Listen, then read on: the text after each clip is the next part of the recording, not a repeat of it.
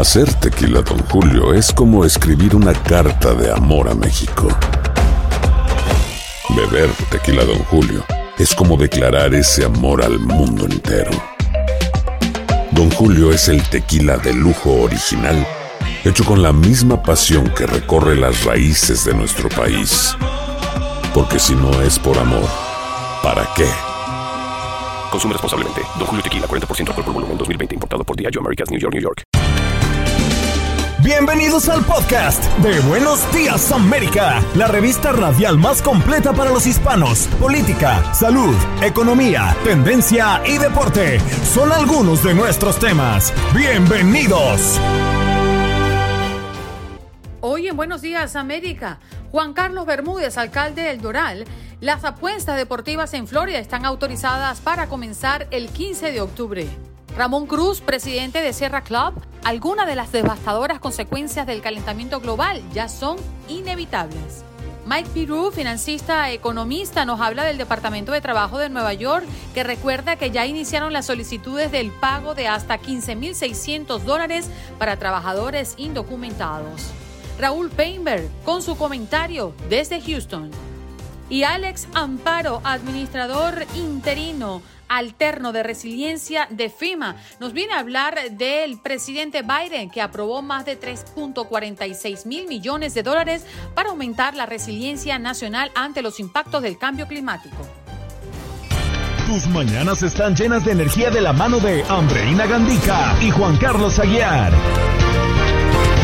Aquí, en Buenos Días América, hacemos un recorrido por esos temas que son importantes para ti. Noticias, inmigración, salud, el acontecer diario, las tendencias y por supuesto los deportes. Buenos días América, este programa es tuyo.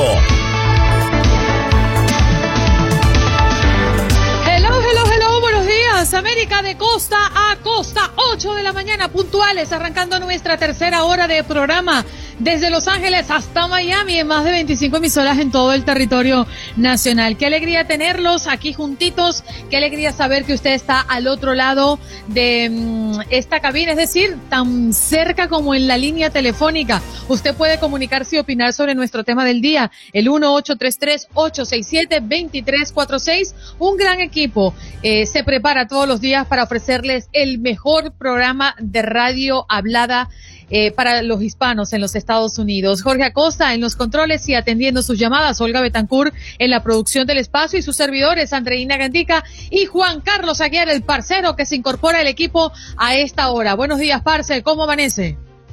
Andreina, muy buenos días, qué gusto saludarla esta mañana del martes 10 de agosto del año 2021. Amanezco muy bien, repotenciado, cargado de energías en Buenos Días América, tu opinión importa. Llámanos, llámanos, llámanos. Teléfono en cabina 1833-867-2346. Llámanos 1833-867-2346. Llámanos.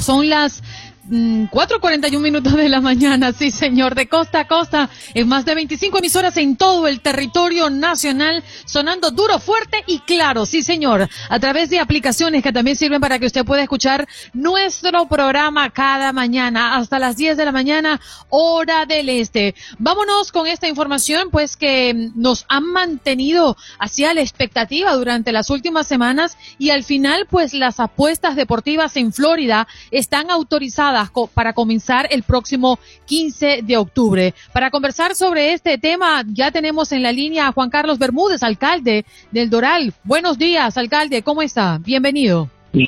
Buenos días a ustedes y a los Radio Escucha y gracias por la oportunidad de estar con ustedes. A pesar de la resistencia que ha existido eh, de diferentes alcaldes acá en el sur de la Florida eh, y a lo largo y ancho del estado de Florida, pues las apuestas deportivas ya eh, son una realidad a partir del próximo mes de octubre. ¿Qué piensa, alcalde? Bueno, yo creo que para nosotros la preocupación es más los juegos, vamos a decir, espacios físicos en nuestras ciudades, que nosotros pensamos que eso lo debe controlar los votantes de la ciudad, ¿no? Por eso nosotros en Doral pasamos una ordenanza que eh, cualquier aprobación requiere eh, aprobación eh, de los votantes de la ciudad. En particular, en, el caso de nosotros, donde está el, Trump National Resort. referente a este juego de deporte, yo creo que por bien o por mal está ocurriendo a nivel nacional en, gran parte, de todas maneras, por la tecnología que existe. En este caso, lo que hiciera, le diera esa oportunidad a, a los seminoles y a otras entidades que ya tienen su sitio de tener esos fondos. Eh, eh, yo creo que eso empezó, si, si, no, si no me equivoco, empezó primero con el estado de New Jersey, que aprobó y legalizó estos juegos que se están, que están ocurriendo ya por teléfono, por internet. pero la preocupación para nosotros sigue siendo eh, la expansión de, los juegos, eh, en particular cuando le quita el derecho a, la ciudad de Miami Beach, a la ciudad de Miami, a la ciudad de Doral y otras ciudades de, de tener el derecho de escoger su futuro, si permite o no permite juego en su comunidad. Sí, y, esa era mi, mi, gran duda, alcalde. ¿Cómo se maneja cuando esta autorización viene del gobierno, es decir, del Estado como tal, y las alcaldías están haciendo su trabajo por separado? Es decir, este no es un mandato o no es una autorización que tenga que ser efectiva en su ciudad. Yo creo que definitivamente es una autorización. La, la cuestión es si es un mandato o no. Eh, los votantes de la Florida aprobaron hace unos cuantos años eh, una enmienda constitucional que requiere un voto para aprobar eh, ciertos tipos de, de, juegos, ¿no? O juegos de, de gambling. y nosotros pensamos que obviamente tenemos el derecho, tenemos también una ordenanza en nuestra ciudad, Miami Beach tiene una, eh, no sé si Miami tiene una, pero Miami Beach Drive tienen ordenanzas. Eh, la, diferencia aquí es que lo, en particular los em, los juegos de, de, los seminoles o de los Mikosuki, que son los indios, caen bajo eh, autorización también del gobierno federal, porque es un, un acuerdo entre el Estado y el y la entidad india, ¿no? Eh, esa es una pregunta muy buena y yo creo que tendremos que ver lo que va a ocurrir. Nosotros sí hemos quedado claramente, unánimamente, como el consejo que tenemos hoy en día, que ninguna aprobación en Doral pudiera ocurrir sin que hubiera un voto eh, y una aprobación de los votantes permitiendo esos juegos en la ciudad. Mm. O sea, lo que me deja claro, alcalde, es que esta autorización eh, por parte del Estado de Florida no es efectivo hasta que mm, los votantes, en el caso del Doral, pues lo admitan. Eso definitivamente fuera nuestro argumento. Obviamente, cuando está, la realidad es que en, los juegos de deporte, por ejemplo, juegos de baloncesto, de fútbol, soccer, lo que sea, la realidad es que los residentes de todas las ciudades ya lo estaban haciendo vía el Internet. Esto lo que va a hacer es permitir a, algunas de las entidades que ya son aprobadas en el estado de la Florida, que no están en, las ciudades, pero están particularmente en el área aprobada por, eh, con las entidades indias, ¿no? Que tengan el equivalente de lo que hay en Las Vegas cuando uno va a lo que se llama un sportsbook, cuando uno va y juega eh, una área dedicada precisamente a jugar, eh, eh hacer juegos basados en los deportes profesionales y amateos. Y yo sí creo que es preocupante, obviamente, cada expansión que existe crea estas preguntas y tenemos que estar atentos como ciudades para estar preparados para tomar la posición eh, fuerte, si es, si es necesario en las Cortes, de defender nuestros intereses. Bien. Alcalde, muchísimas gracias por darse cita con toda la audiencia de Buenos Días América y exponer su punto de vista. Bueno, eh, bueno, primero buenos días a todo el mundo y gracias a ustedes por la oportunidad de estar en Buenos Días América y que tengan un buen día. Gracias, un abrazo. Juan Carlos Bermúdez, alcalde del Doral. Y para mm, pues poner en claro esta información, el acuerdo estará permitiendo a la tribu Seminole añadir mesas de ruleta y dados en sus casinos, entre lo que se encuentran las populares instalaciones del Hard Rock en Hollywood y también la que está ubicada en Tampa. Salvo que se produzcan nuevas acciones en los tribunales, bueno, la tribu también podrá comenzar a realizar apuestas deportivas el 15 de octubre y operarlas en hipódromos fronteras del Halalai y antiguos canódromos para obtener una parte de los ingresos provenientes de estas variantes de apuesta. También se estarán permitiendo las apuestas deportivas online operadas por la tribu y el Estado afirma que el acuerdo estará generando un mínimo de 2.500 millones de dólares en nuevos ingresos para el Estado en los próximos cinco años y un estimado de 6.000 millones de dólares hasta el 2030.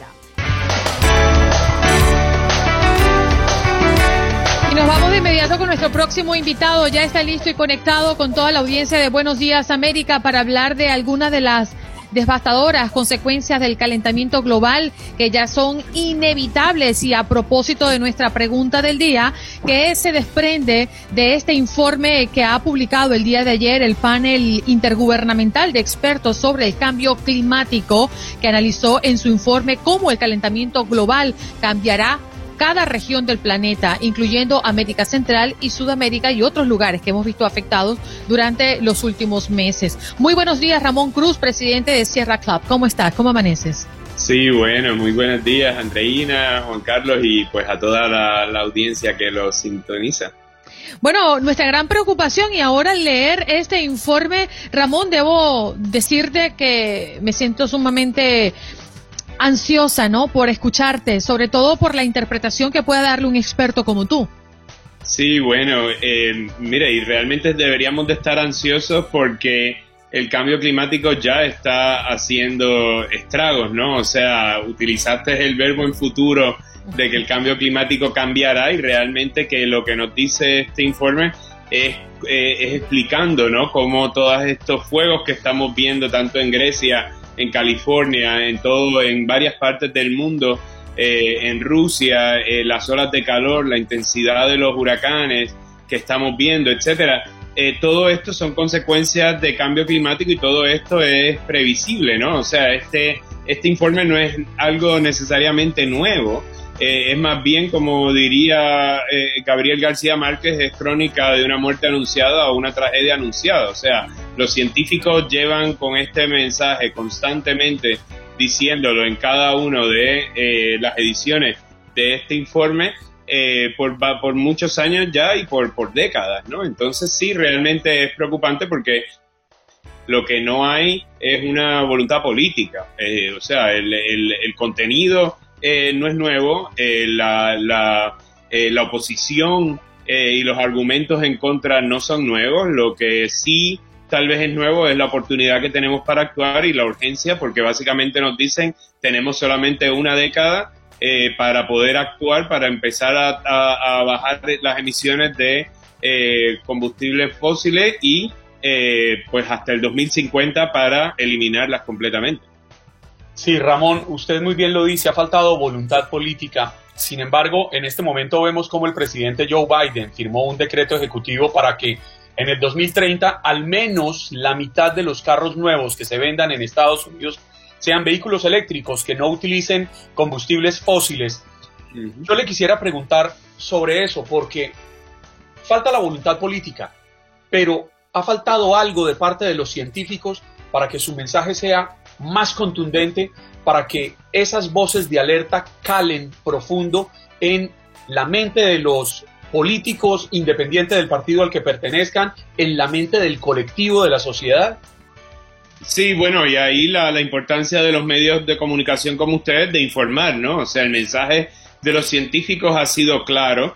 Eh, yo estuve la semana pasada con el presidente Biden en, la Casa Blanca. También hay que, cabe enfatizar, ¿no? Que estaban todas las compañías americanas este, manufactureras de eh, automóviles así como la Unión Laboral de los United Auto Workers eh, y las organizaciones, principales organizaciones ambientalistas del país, pues apoyando esta, esta iniciativa del presidente Biden, esta orden ejecutiva que básicamente eh, revertía las órdenes ejecutivas de Trump que tanto mal le hicieron a, Estados Unidos y al mundo, no solamente al medio ambiente, pero también a la economía. O sea, estamos viendo una transición a una energía limpia, a una economía limpia a nivel mundial y todo esto está básicamente poniendo a Estados Unidos eh, en retraso, ¿no? Porque el mundo ya ha cambiado y todo este esta transición a, una economía limpia la están financiando otros países como China. Entonces, realmente lo que queremos es que Estados Unidos también participe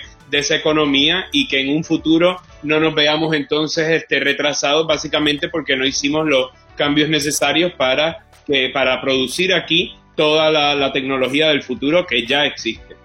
Ramón, si me lo permites, me quiero quedar anclada en este tema que ha propuesto Juan Carlos porque me llama la atención la opinión de otros expertos que han dicho que esta propuesta de Biden, como muchas otras, em, de alcanzar el 50% de los vehículos que estén utilizándose en los Estados Unidos para el 2030 sean eléctricos, no impactará considerablemente esto es tan así porque también habla de que la producción de energía también contamina, ¿no? Estamos cambiando la gasolina por energía. Eh, sí, básicamente, o sea, es la fuente de energía. Entonces, a menos que haya un cambio a nivel de toda la economía, eh, pues realmente que sí, no importa que uno enchufe su, su, em, su carro, si esa energía está quemando eh, carbono, o sea, la eficiencia energética es mejor, hay un adelanto de por sí, pero, lo, pero también es importante que la matriz energética, o sea, las generadoras de, energía cambien entonces de ser eh, eh, compuesta por combustibles fósiles a tener este, más energía renovable. Ya está aquí y, y, bueno, y se está también este, Em, enfocando mucho en el almacenamiento, ¿no? Las baterías, etcétera.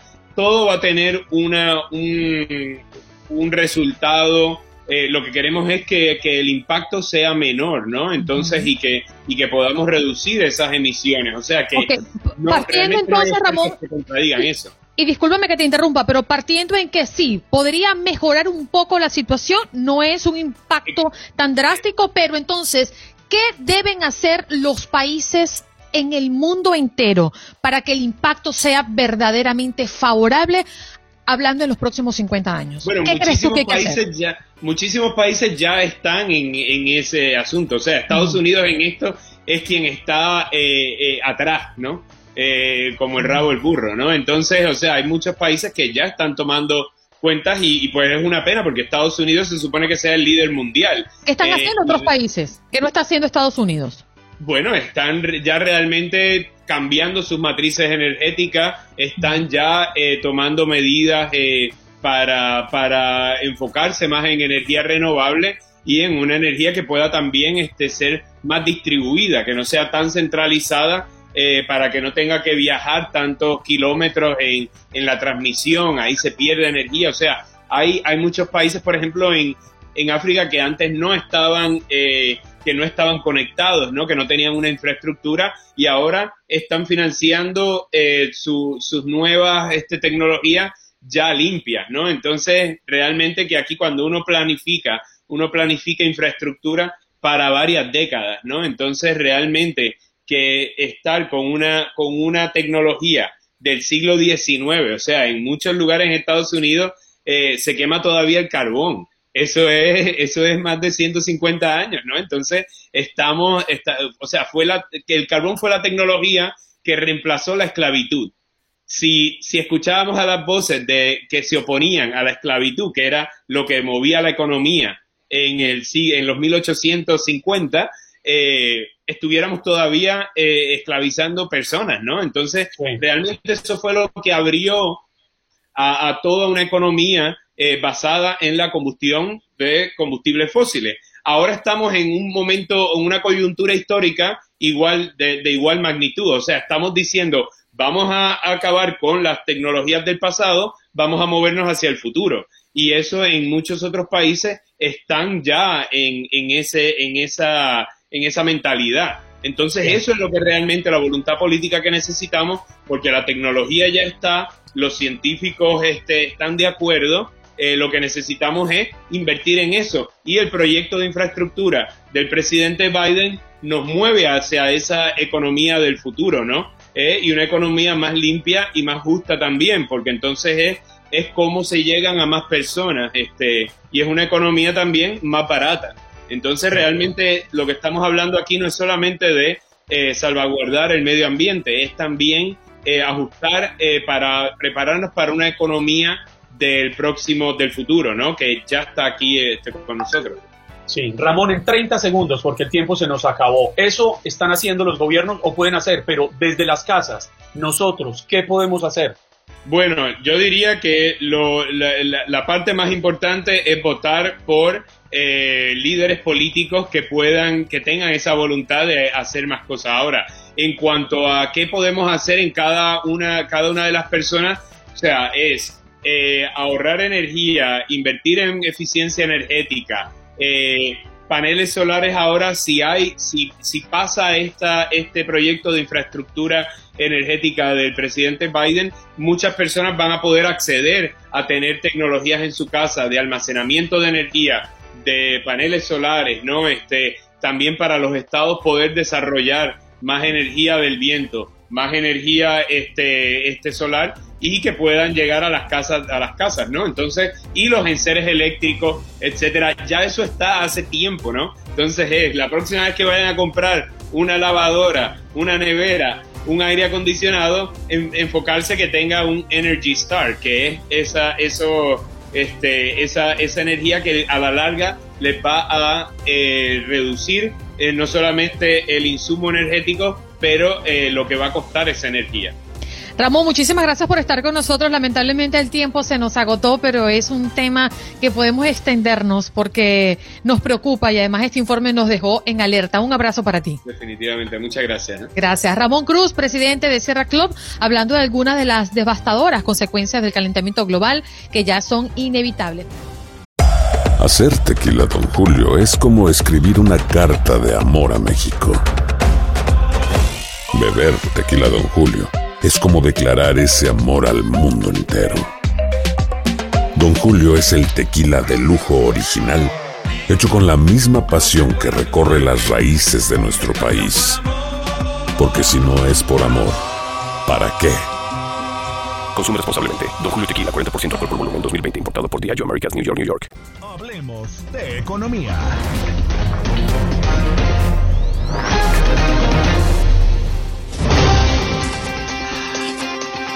Las 8.40 minutos de la mañana, hora del este, las 7.40 minutos de la mañana en el centro y ya son las 5.40 minutos de la mañana ya en el Pacífico. Y Mike Pirú, financista, economista desde Nueva York, nos acompaña el día de hoy. Y si hay un hombre lúcido y conocedor de todo, ese es Mike. Buenos días, Mike, ¿cómo te parece? Ah, bueno, me parece muy buena esa introducción, aunque ahorita ah. estoy en Miami disfrutando aquí de la, del clima de Miami, pero sí, no, no, ese punto es muy interesante porque los vietnamitas es una cosa como de familia y generación y contactos, entonces lo van estableciendo los negocios acá, entonces mientras van inmigrando otros vietnamitas van heredando los negocios, se los van vendiendo y han realmente creado tremenda industria por todo, uh, todo el país. Bueno, para los que no saben, vamos a contextualizar. Estábamos en la pausa y estábamos compartiendo con toda nuestra audiencia del Facebook Live.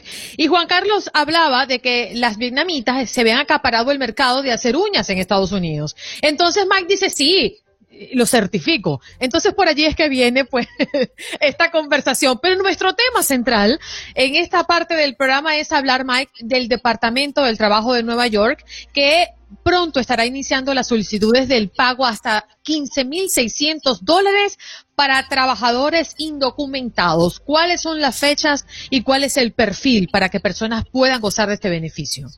Sí, esto sucede porque durante toda la pandemia han existido múltiples programas de ayuda financiera.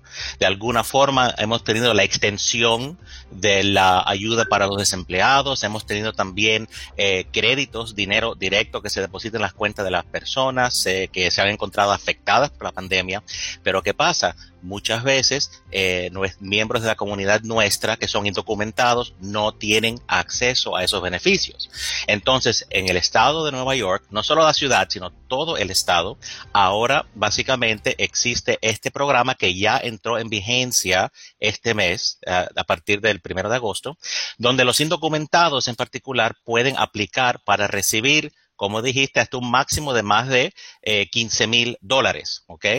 Pero sí hay ciertos, eh, cierta criteria o ciertos criterios para uno poder aplicar y también para comprobar que realmente merece ese beneficio. ¿Ok?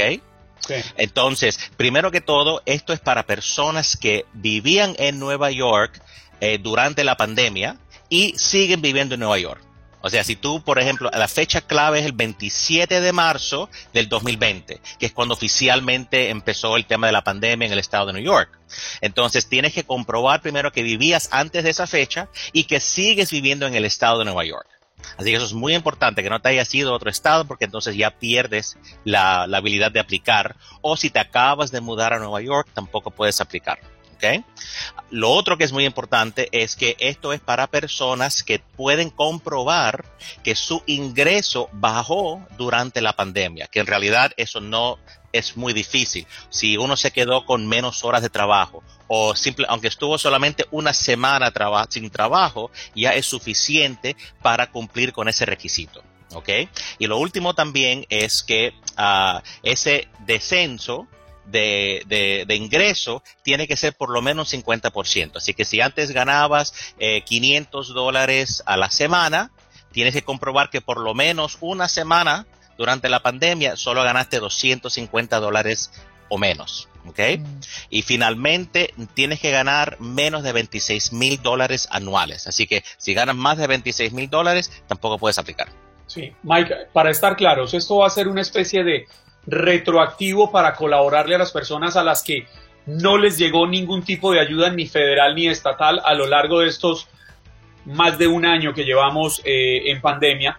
Sin embargo, creo que es importante decir que contrario a como han sido estas ayudas que han sido escalonadas, entiendo esto va a ser un pago único. Correcto, eh, pero el, pago puede entrar en dos categorías. O sea, eh, hay, un pago de 15.600 dólares. Pero si uno no puede comprobar todos los puntos que yo he mencionado, si solo puede comprobar algunos de los puntos, entonces ese beneficio se reduce a solamente 3.200 dólares.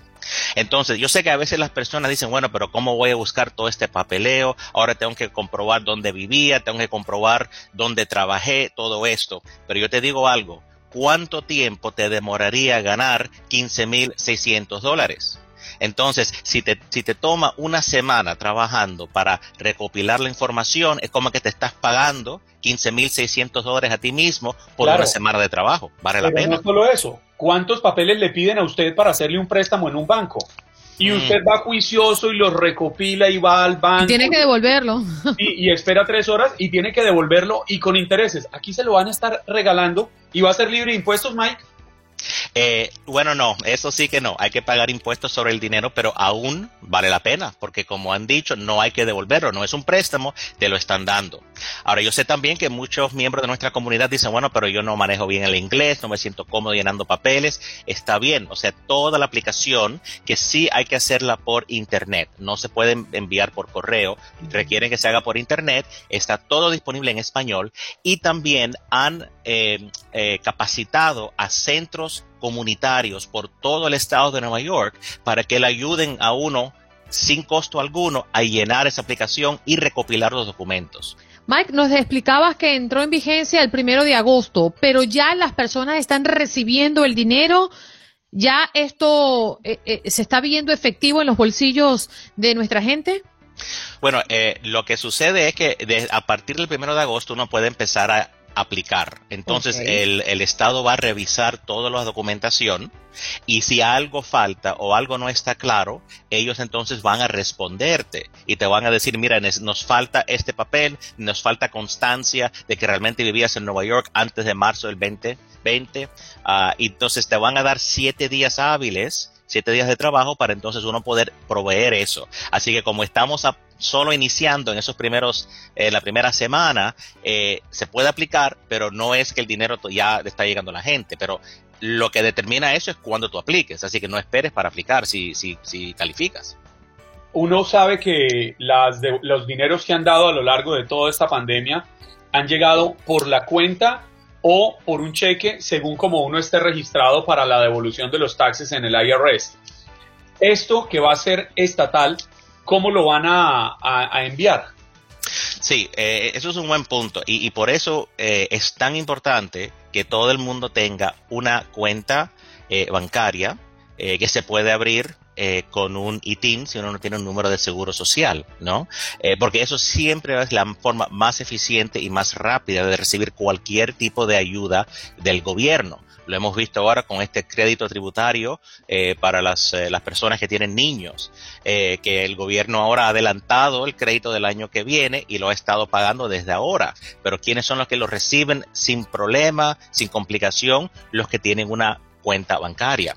Lo mismo pasa con este crédito. O sea, si para uno calificar, por ejemplo, para los 15.600 dólares en completo, uno de los requisitos es eh, que haya llenado la declaración de impuestos y que haya, aunque no debe impuestos, que haya por lo menos con su ITIN llenado su declaración para mostrar que está intentando eh, incorporarse y cumplir con los deberes de las personas que viven acá. Entonces, si uno no ha hecho eso, todavía puede calificar, pero van a requerir mucha documentación más. Lo más sencillo es haber llenado su declaración de impuestos con su ITIN. Miguel pregunta a una de nuestros oyentes, eh, ¿estos para indocumentados que han pagado impuestos? Bueno, para aclarar, aunque no hayas pagado impuestos, todavía puedes calificar, pero vas a tener que mostrar como eh, hay más papeles. Lo que ellos hacen es lo siguiente, hay diferentes tipos de documentos que tienes que presentar y el Estado de Nueva York le asigna como ciertos puntos a esos documentos. Entonces, el documento que recibe más puntos, que son cinco puntos, es la declaración de impuestos. ¿Ok? Para, para eh, con, su ITIN. Así que si uno tiene ese documento, ya con eso cumple los cinco puntos que necesita para aplicar para el beneficio máximo. Pero si no ha llenado la declaración de impuestos, pues sí puede aún calificar, pero entonces van a requerir como más documentos para llegar a ese, a ese nivel mínimo de cinco puntos. Mike, agradecemos tu aclaratoria. Muchas gracias por estar con nosotros acá en Buenos Días América y te esperamos pronto. ¿Dónde podemos conseguirte? además de Miami.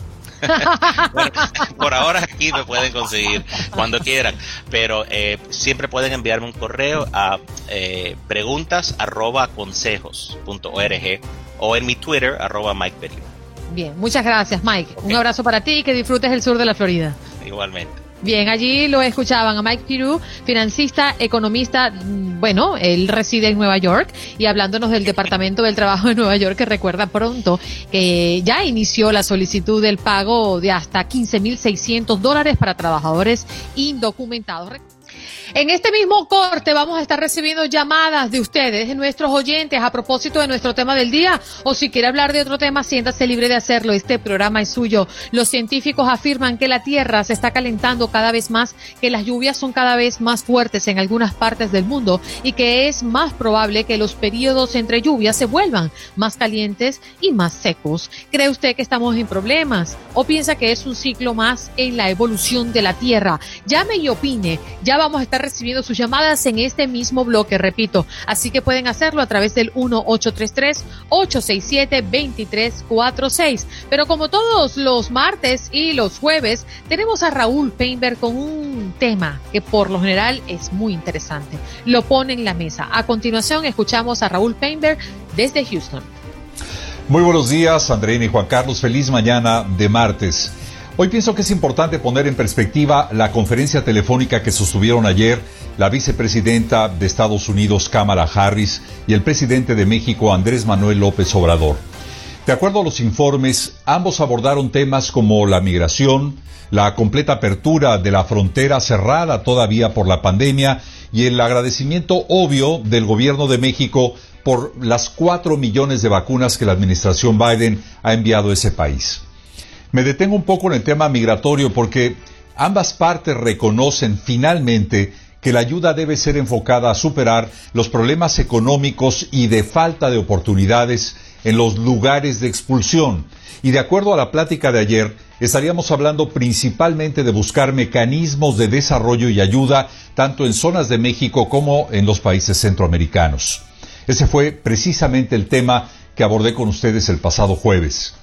Y creo que este intento de atender la problemática no en la frontera física entre México y los Estados Unidos, sino más bien en los lugares de expulsión, es una fórmula en la que, insisto, poco se ha trabajado, pero que puede dar resultados para terminar con el drama humanitario que hoy nos afecta y nos preocupa. Pero, ¿debería confiar Kamala Harris en Andrés Manuel López Obrador? Voy a tratar de explicarlo brevemente. Empezaría por preguntar si al presidente López Obrador realmente le conviene, le interesa resolver de una vez por todas el tema migratorio en la República Mexicana. Y pienso que no necesariamente sería el caso. El antecedente es claro y tiene que ver, además de la pandemia, con políticas económicas fallidas que han dado como resultado el que en los últimos dos años el número de mexicanos viviendo en condiciones de pobreza aumentara considerablemente. Ahí están las cifras del Coneval. Es el Consejo Nacional de Evaluación de la Política de Desarrollo Social. Estas cifras indican que entre el año 2018, año en que asumió el poder Andrés Manuel López Obrador, y el año 2021, este, la pobreza aumentó de un 41.9% a un 43.9%. Y si de pobreza extrema se trata, la cifra aumentó de un 7 a un 8.5%. O sea que hoy en día, más de la mitad de la población total de la República Mexicana el 52.4% vive en niveles de pobreza. En dos años, dos millones de personas cayeron a este rango de la economía. Y adivine qué hacen muchos de ellos para sobrevivir. Así es, emigrar y buscarse el sustento. ¿En dónde? Exactamente, aquí en Estados Unidos. Y esto podría empezar a darnos indicio de lo que quiero plantear.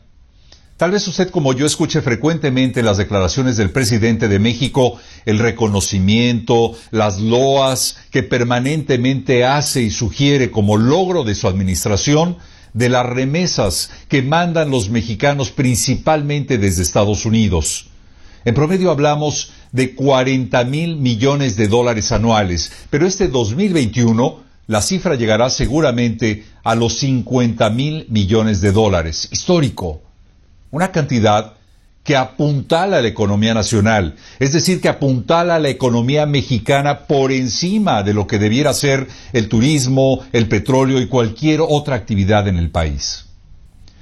Podríamos a estas alturas, es decir, a dos años de iniciado el gobierno de López Obrador, seguir ofreciendo el beneficio de la duda en materia económica y social, sin embargo, como lo indican las tendencias de pobreza, el nivel de inversiones, el nivel de desarrollo con calificadoras financieras que reprueban al país y con políticas económicas poco claras y sin mayores resultados en la retórica gubernamental, las preocupaciones siguen creciendo. Si no hay certeza económica en territorio mexicano, ¿le conviene entonces a López Obrador frenar la inmigración? Por eso mi pregunta inicial, ¿debe Cámara creerle a Andrés Manuel?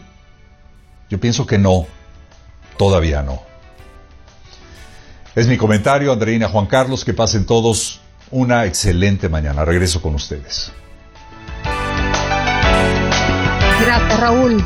Y no es la primera conversación que tienen, pues desde que Joe Biden y Kamala Harris están al frente del gobierno, la vicepresidenta y Manuel López Obrador han sostenido dos llamadas telefónicas, un encuentro presencial en el Palacio Nacional y otro más de manera virtual. Y la llamada de ayer ocurre cuando empresarios y gobiernos de ambos países piden la reapertura de la frontera para actividades no esenciales. Y bueno, la demanda que la administración de López Obrador presentó acá en los Estados Unidos contra fabricantes de armas, un tema que tocamos a profundidad el día de ayer con un experto, Juan Carlos. Sí, Andreina, y las cifras están allí, y son cifras oficiales, y esas son las que hay que analizar. Hay políticas que no entregan resultados y deberían servirle a los mandatarios, no solo a Andrés Manuel López Obrador, sino a todos los mandatarios que enfrentan dificultades, entre otras cosas, por una pandemia para la que nadie estaba preparado para que esos indicadores los ayuden a dar un timonazo que redireccione la situación de sus países, porque los más débiles, las personas económicamente más pobres, son las que están saliendo mayormente perjudicadas. Y lo increíble es que las personas más poderosas, las más ricas, están saliendo más fortalecidas. No significa que esto sea malo, porque los ricos generan empleo y los ricos invierten en desarrollo sostenible para las naciones, pero hay que buscar un poco más de equilibrio en esta pirámide social y económica que enfrentan nuestras naciones.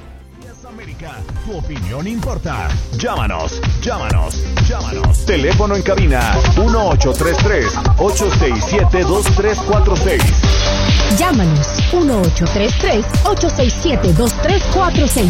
Llámanos. Las opiniones emitidas por los oyentes en este espacio son personales. Univisión, tu DN Radio y Buenos Días América no se hacen responsables por los comentarios emitidos por los oyentes.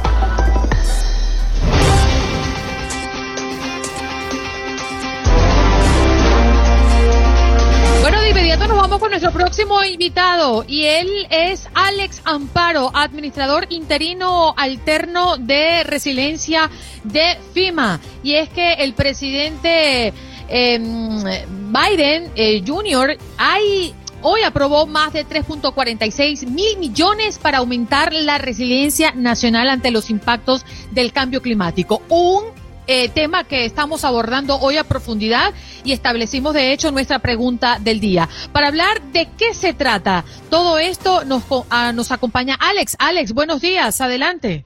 Buenos días, Adreina. Gracias por la invitación. ¿De qué se trata, Alex? Bueno, primero eh, vamos a hablar de la, el, lo histórico es la cantidad de fondos para invertir en nuestras comunidades eh, y la resiliencia que se puede crear. Y eso se trata del cambio, eh, reconociendo que el, el, cambio, el clima de hoy eh, va a ser mucho diferente del clima de mañana. Y esto reconocen, reconoce los cambios que van a haber y también los desastres que desafortunadamente afectan nuestras comunidades.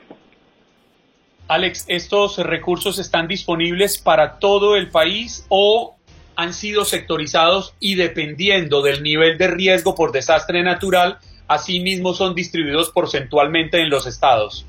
Eh, gracias, Juan Carlos. No, sí, eh, estos fondos son para los, los, 50 estados y territorios de los Estados Unidos. Es decir, que todos los eh, estados van a recibir una cantidad. Por ejemplo, el estado de Florida son 185 millones de dólares, el estado de Texas sobre 650 millones de dólares, este, Nueva York 378 millones, millones de dólares. Es decir, todos los estados van a poder recibir estos fondos y de, de, de acuerdo la, la eh, los gobiernos locales eh, pueden aplicar para estos fondos, para hacer proyectos como eh, poder evitar las la inundaciones en las diferentes comunidades, poder arreglar plantas de, de, agua, de tratamiento de agua, todos esos proyectos locales que se pueden para, para poder que nuestra infraestructura sea más fuerte. Sabemos que 3.46 mil millones de dólares suena mucho dinero, Alex, pero realmente este dinero proyectando y mm, eh, eh, llevándolo al, al, hecho de hacer cosas, proyectos eh, que mejoren, por supuesto, nuestro el impacto del cambio climático ¿Es considerable? ¿Tú cómo lo ves? Bueno, como, como comencé, esta cantidad es histórica. Nosotros como agencia nunca hemos eh, eh, eh, invertido esta cantidad de dinero nacionalmente. y también sabemos que por la inversión federal en mitigación o en reducir los riesgos, tiene un retorno de, de 6 dólares. Así que por cada un dólar que se invierte, son 6 que se tiene de retorno en, en, daños que no se realizan. Alex, hay una pregunta que quisiera hacerle y no sé si lo pongo en aprietos, me excuso de antemano. Y es que yo sí quisiera saber si en FIMA hay algún plan para evitar que los políticos de turno, independiente de quién sea, pueda quitarle recursos a FIMA para desarrollar otros proyectos, porque siento que ese es un peligro que tenemos actualmente en el país, sobre todo con el aumento de desastres naturales por cuenta del llamado cambio climático? No, es buena pregunta, Juan Carlos, pero le digo que estos fondos están utilizados bajo ley. Así que eso eh, no tiene que ver con partido político, sino el uso de, estos fondos son bajo la ley Stafford, el Stafford Act, que gobierna eh, como eh, FEMA apoya pueblo. Y la pregunta también es importante porque los riegos de California son diferentes de los riegos de Florida y tenemos que tener la flexibilidad eh, en esos fondos para eh, esas decisiones se pueden hacer a nivel local. Eh, el gobierno local conoce los barrios mejor que nadie y sabe que cuando hay X cantidad de, lluvia hay una, hay una área que se puede inundar. Así que tenemos que llegar a asegurarnos que esos fondos lleguen a nivel local y esa inversión en la infraestructura de nuestro Estados Unidos sea más resiliente. Oye, Alex, qué interesante, porque si hablamos de esta cantidad eh, de dinero repartido para todos los estados, esto está siendo tomado en cuenta por la cantidad de habitantes que tiene cada uno de los estados, mezclado con o combinado con las necesidades que tienen, o simplemente está repartido según la cantidad de personas que viven allí. No, eh, y es una, una buena pregunta, un poquito más técnica, pero le, trato de explicarle. Es, estos fondos que fue aprobado por el presidente Biden y esta administración eh, son eh, un porcentaje de los fondos que se fue utilizado en el combate al COVID-19. Es decir, si el estado de, de Florida gastó el, eh, 100, 100 millones de dólares eh, en, en, combatir, pues nosotros podemos sacar un porcentaje de esa cantidad eh, de reembolso para utilizar eso y dárselo arriba de la cantidad que ellos utilizaron para eh, lo que le dicen mitigación y eso está bajo la ley Stafford. Alex, los recursos pueden ir de un estado al otro, me explico. Usted daba unas cifras ahorita de los 300 millones de dólares, por decir algo, que están en Nueva York. Pues resulta que este tiempo no hubo desastres en Nueva York, pero la Florida recibió más huracanes de los normales y el impacto negativo fue bastante perjudicial. ¿Pueden destinarse recursos de Nueva York, de Luisiana, de Illinois al estado de la Florida? Mm, eh, buena pregunta, Juan Carlos. No, eh, estos de, fondos están eh, asignados a nivel estatal.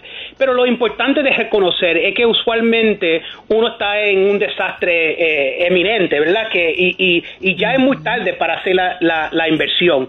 Estos fondos son para invertir ahora para eh, eh, desastres del futuro. Y en eso eh, el Estado de Nueva York se puede aprovechar de los 378 mil millones, de, oh, perdón, 378 millones de dólares y mil millones de dólares.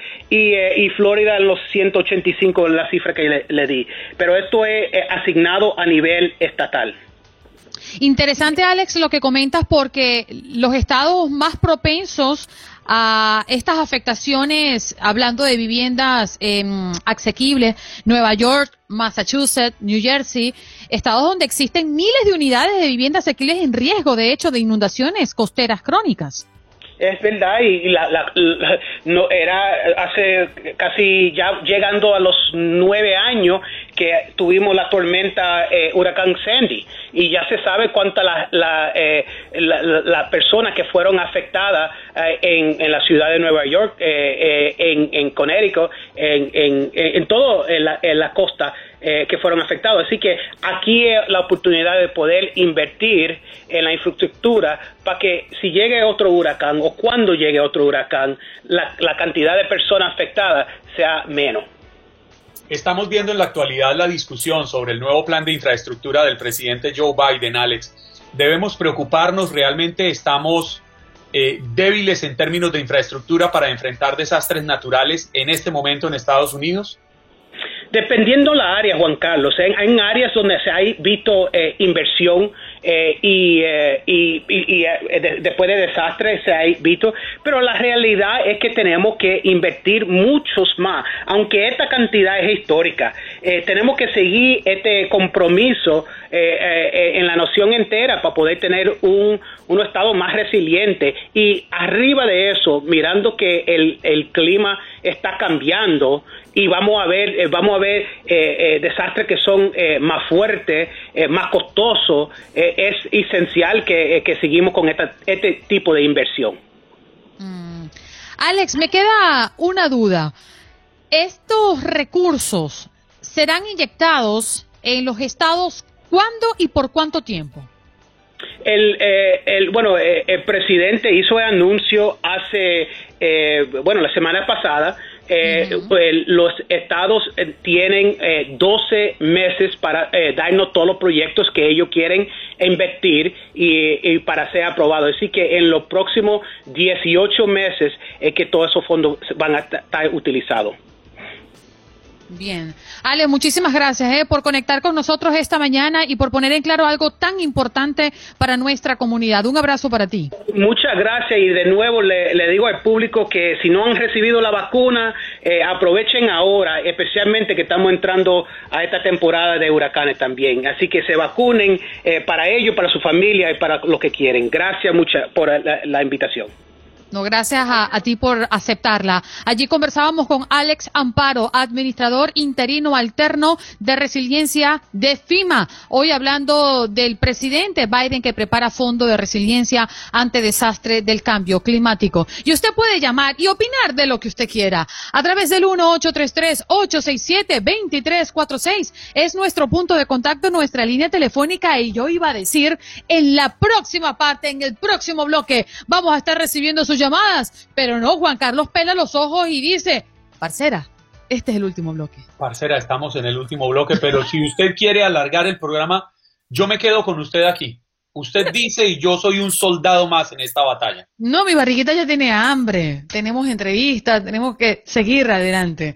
No, nosotros vamos a terminar en este espacio. Que me diga Jorge si tenemos más llamadas y vamos a tomarlas. Pero interesante, ¿no? Los temas que hoy hemos abordado y muy cercano todo o prácticamente casi todos los temas con el cambio climático y lo que está por venir, Juan Carlos.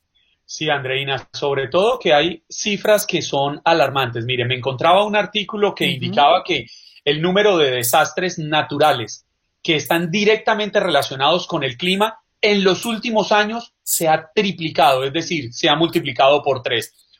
Otras cifras, entre el año 2006 y el 2016 es decir, en un lapso de 10 años, el aumento del nivel del mar en todo el mundo fue 2.5 veces más rápido que durante casi todo el siglo XX. Es decir, en solo 10 años se multiplicó por 2.5 el aumento del nivel del mar de lo que tuvimos en casi 100 años. Otro, más de 20 millones de personas al año en este momento se están viendo obligadas a desplazarse, a abandonar sus hogares, abandonar sus hogares como consecuencia de los efectos del, cambio climático. Y para cerrar, según Naciones Unidas y su programa PNUMA para el año 2030, adaptarse al cambio climático y hacer frente a los daños que supondrá el costo a los países en desarrollo por este cambio climático va a oscilar entre los 140 mil y los 300 mil millones de dólares cada año, Andreina. Si esto no nos sirve para ponernos las pilas, yo no sé qué necesitemos para que realmente entendamos que el cambio climático es una realidad y nos está impactando negativamente a todos. Andreina, a usted, a su familia, a mí, a todos, nadie se salva. Y lo conversaba con un oyente un poco más temprano que hablaba de los países más, desfavorecidos eh, y con menos recursos, pero pues no, Nadie está salvo. El clima extremo, y lo hemos visto recientemente, afecta a los países más prósperos inclusive. Los fenómenos meteorológicos extremos han afectado enormemente a todo el mundo y las recientes inundaciones la vimos en Alemania, por cierto. Los incendios en el oeste de los Estados Unidos, eh, eh, lo que pasó en Canadá, que prácticamente desapareció toda una aldea producto del calor. Eh, en fin, Está pasando en muchos lugares y no necesariamente en países que tienen menos recursos para enfrentarlo. Yo creo que no estamos lo suficientemente preparados para el impacto que ya se está viendo y el que está por venir. Ojalá que todos unamos nuestros esfuerzos, individuos y gobierno, para que podamos tener un planeta mucho más eh, longevo, ¿no? Pensando en las próximas generaciones. Un abrazo, señor Juan Carlos Aguiar. Usted hoy estuvo Qué increíble. Válgame Dios. Espero que mañana venga tal cual lúcido como el día de hoy. Nos encontramos mañana. Bye bye hasta tomorrow. Mi querida Andreina, tenga un maravilloso día, al igual que todos ustedes que nos están escuchando, que nos reciben en sus casas. La cita mañana miércoles 11 de agosto, desde las 6 de la mañana, aquí en su show matutino de TUDN Radio de la cadena Univisión. Esto es Buenos días América. Chao, Dios los bendiga. Gracias por acompañarnos en nuestro podcast. Buenos días América. Y recuerda que también puedes seguirnos en nuestras redes sociales. Buenos días AM en Facebook y en Instagram. Arroba Buenos días América. AM. Nos escuchamos en la próxima. Boost Mobile tiene una gran oferta para que aproveches tu reembolso de impuestos al máximo y te mantengas conectado. Al cambiarte a Boost, recibe un 50% de descuento en tu primer mes de datos ilimitados. O, con un plan ilimitado de 40 dólares, llévate un Samsung Galaxy A15 5G por $39.99. Obtén los mejores teléfonos en las redes 5G más grandes del país. Con Boost Mobile, cambiarse es fácil. Solo visita boostmobile.com. Boost Mobile, sin miedo al éxito. Para clientes nuevos y solamente en línea, requiere AroPay. 50% de descuento en el primer mes requiere un plan de 25 dólares al mes. Aplican otras restricciones. Visita Boost Mobile para detalles.